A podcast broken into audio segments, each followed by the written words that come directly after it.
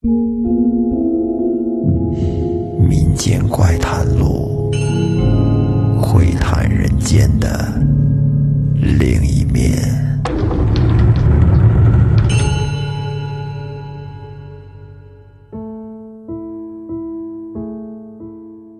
各位听众朋友，大家好，欢迎收听本期的民间怪谈录，我是老岳。今天给大家带来的呢是一个听众朋友的投稿啊，这位听众叫不见山。这个故事呢是他小时候在老家的一段离奇的经历，那咱们一块儿来听听。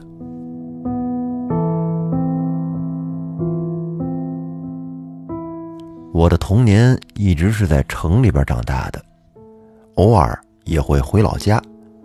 我当时可能也就是只有六七岁。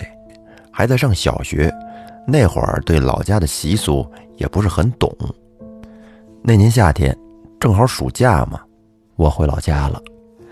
没事的时候，就和一些小伙伴跑到了家附近的一条这个小溪里边啊，跟那儿玩水、趟水玩。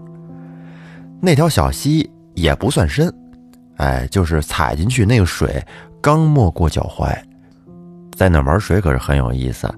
里面像什么小鱼、小虾、小蝌蚪，啊，玩的相当快乐。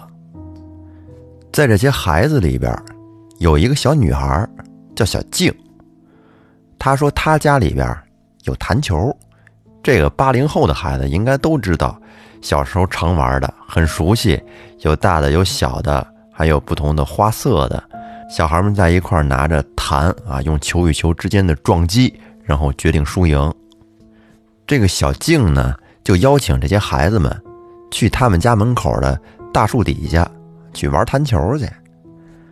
当时我们两三个小孩就很高兴的跟着一块去了，在他们家门口玩了一下午。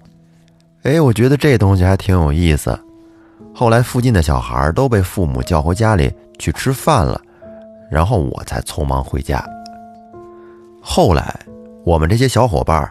就经常去他们家门口的那棵大树下玩弹球。一般就是吃完了午饭就过去，然后到吃晚饭的时候呢再回来。这期间呀，一直都是平平安安的。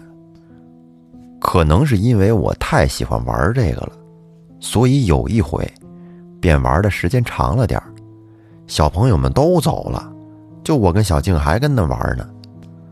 等玩差不多了，这一抬头，哟，天都快黑了。那不行了，我不能玩了，得赶紧回家，要不然家人该着急了。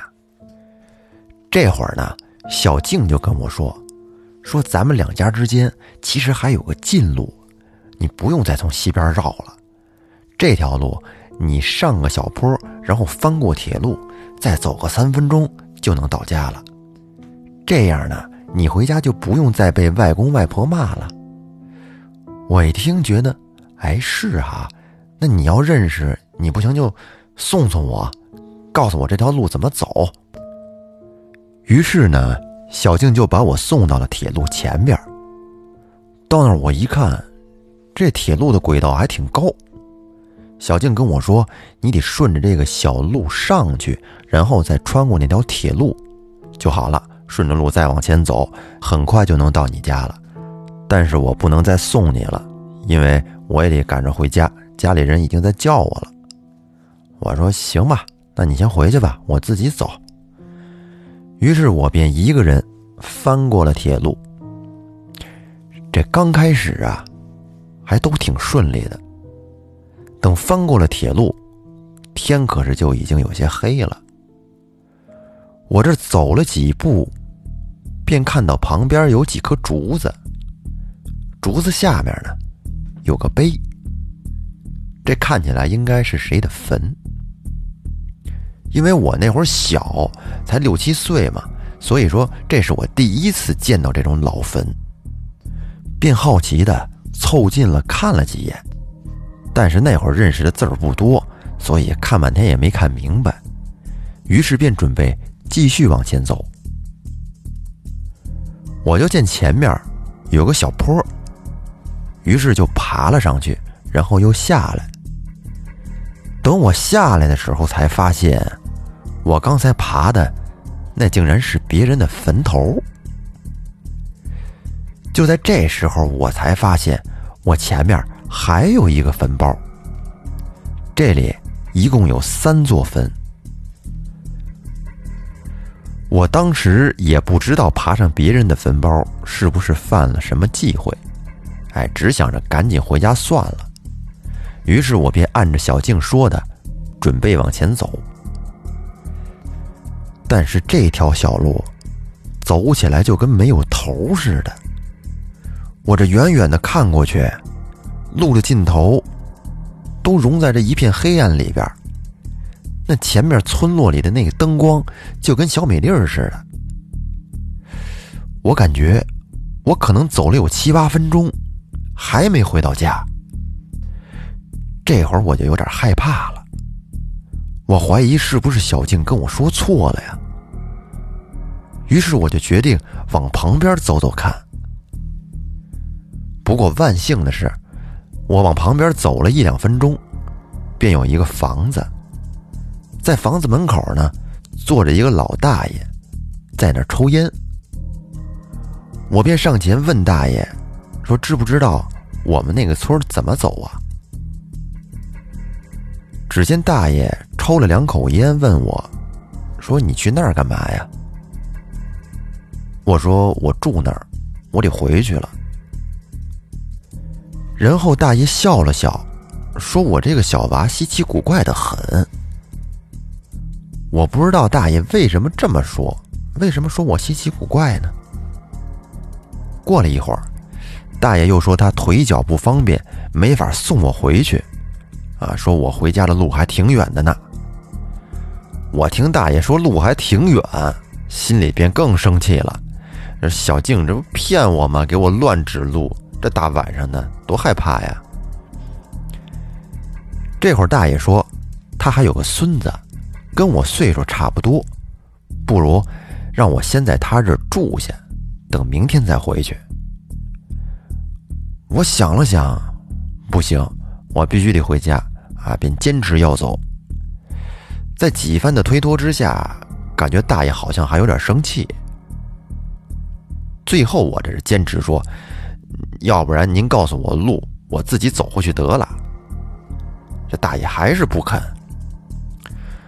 后来，从屋里出来一个老婆婆，跟大爷说：“这样不好，不要做这种缺德的事儿。”于是，老婆婆便把她的孙子叫了出来。说让他孙子带我回家，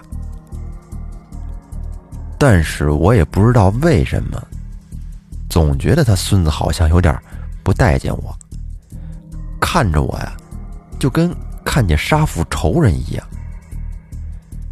但是大爷让他带我回家，他也没说什么，还真就安安静静的这么一路带着我往前走。后来。这是终于到家了。等我一进家门，自然的被家里打骂了一顿，问我是怎么回来的。我说是三座老坟旁边的那家的小孩给我带的路。听我这么说，家里的大人立马就不骂我了。然后舅舅问我，那小孩是不是额头有个大痣？我说，哎，好像是。这会儿家里人好像就跟慌了一样，就问我到底是怎么回事儿。于是我便一五一十的把全部的经过跟家里人说了一遍。这会儿舅妈给我下了一碗面，让我吃了，早点睡，然后明天呢早点起来。我便点头答应了。等第二天一大早。家里边就来了一个道士一样的人，跟家里做法，还让我喝了点符水纸。最后到中午的时候，说要带着我过去给别人道歉去。我当时也不知道要道什么歉，反正那道士就带着我去了那三座坟的前面。这事儿说起来也奇怪，昨天我走了很长时间的路。道士带着我走，只花了两三分钟的样子。等到了坟前边，道士让我又烧纸钱又作揖，他在那儿神神叨叨的，也不知道你在念叨些什么。完了以后呢，我就问他，中间的那座坟是哪个的？道士说，就是那个小孩的。我那时候也不明白事儿啊，但是隐隐约约的觉着，我可能是撞鬼了。我便下意识的朝昨晚大爷的那个房子看过去，却发现昨天的房子竟然是一片废墟，破破烂烂的，里面的草都长得有一人多高了。我跟那儿眨了眨眼，似乎好像还看到了大爷坐在门口跟那抽烟呢。于是我便跟旁边的道士说：“叔叔，你看，昨天那大爷还跟那坐着呢。”这会儿道士一下子捂住了我的眼睛，说：“不要看，不要看，孩子，你乖乖的跟着我鞠躬就可以。”我们一块儿朝那个房子鞠了几个躬，道士就带我回去了。后来我爸妈听说了这个事儿，当天晚上就过来，连夜把我接回了城里。按道士说的，如果要是不快点把我送走，那大爷怕是要找我给他孙子来作伴儿了。其实这个事儿，我当时也没怎么害怕，也不知道发生了什么。后来我再回去听村里的一些同辈的年轻人说那三座坟的来历。他们说，那是爷爷奶奶和孙子在烧火做饭的时候，爷爷呢在屋里边睡觉。奶奶说去掐点葱花，然后这小孩就去灶台那玩火，结果不小心点燃了草堆，把房子都给点着了。奶奶看见着火了，就赶紧回去救孩子。这爷爷跟屋里睡觉也没睡醒，结果三个人就都死在了屋里。最后村里人把他们三个人的尸体都埋在了房子旁边的。那三座坟里。好了，故事到这儿呢就结束了。感谢这位朋友的分享，也希望大家呢可以多多踊跃的来投稿，说出你的故事。同时，也希望听众朋友们订阅专辑并关注主播。那好，我们下期再见。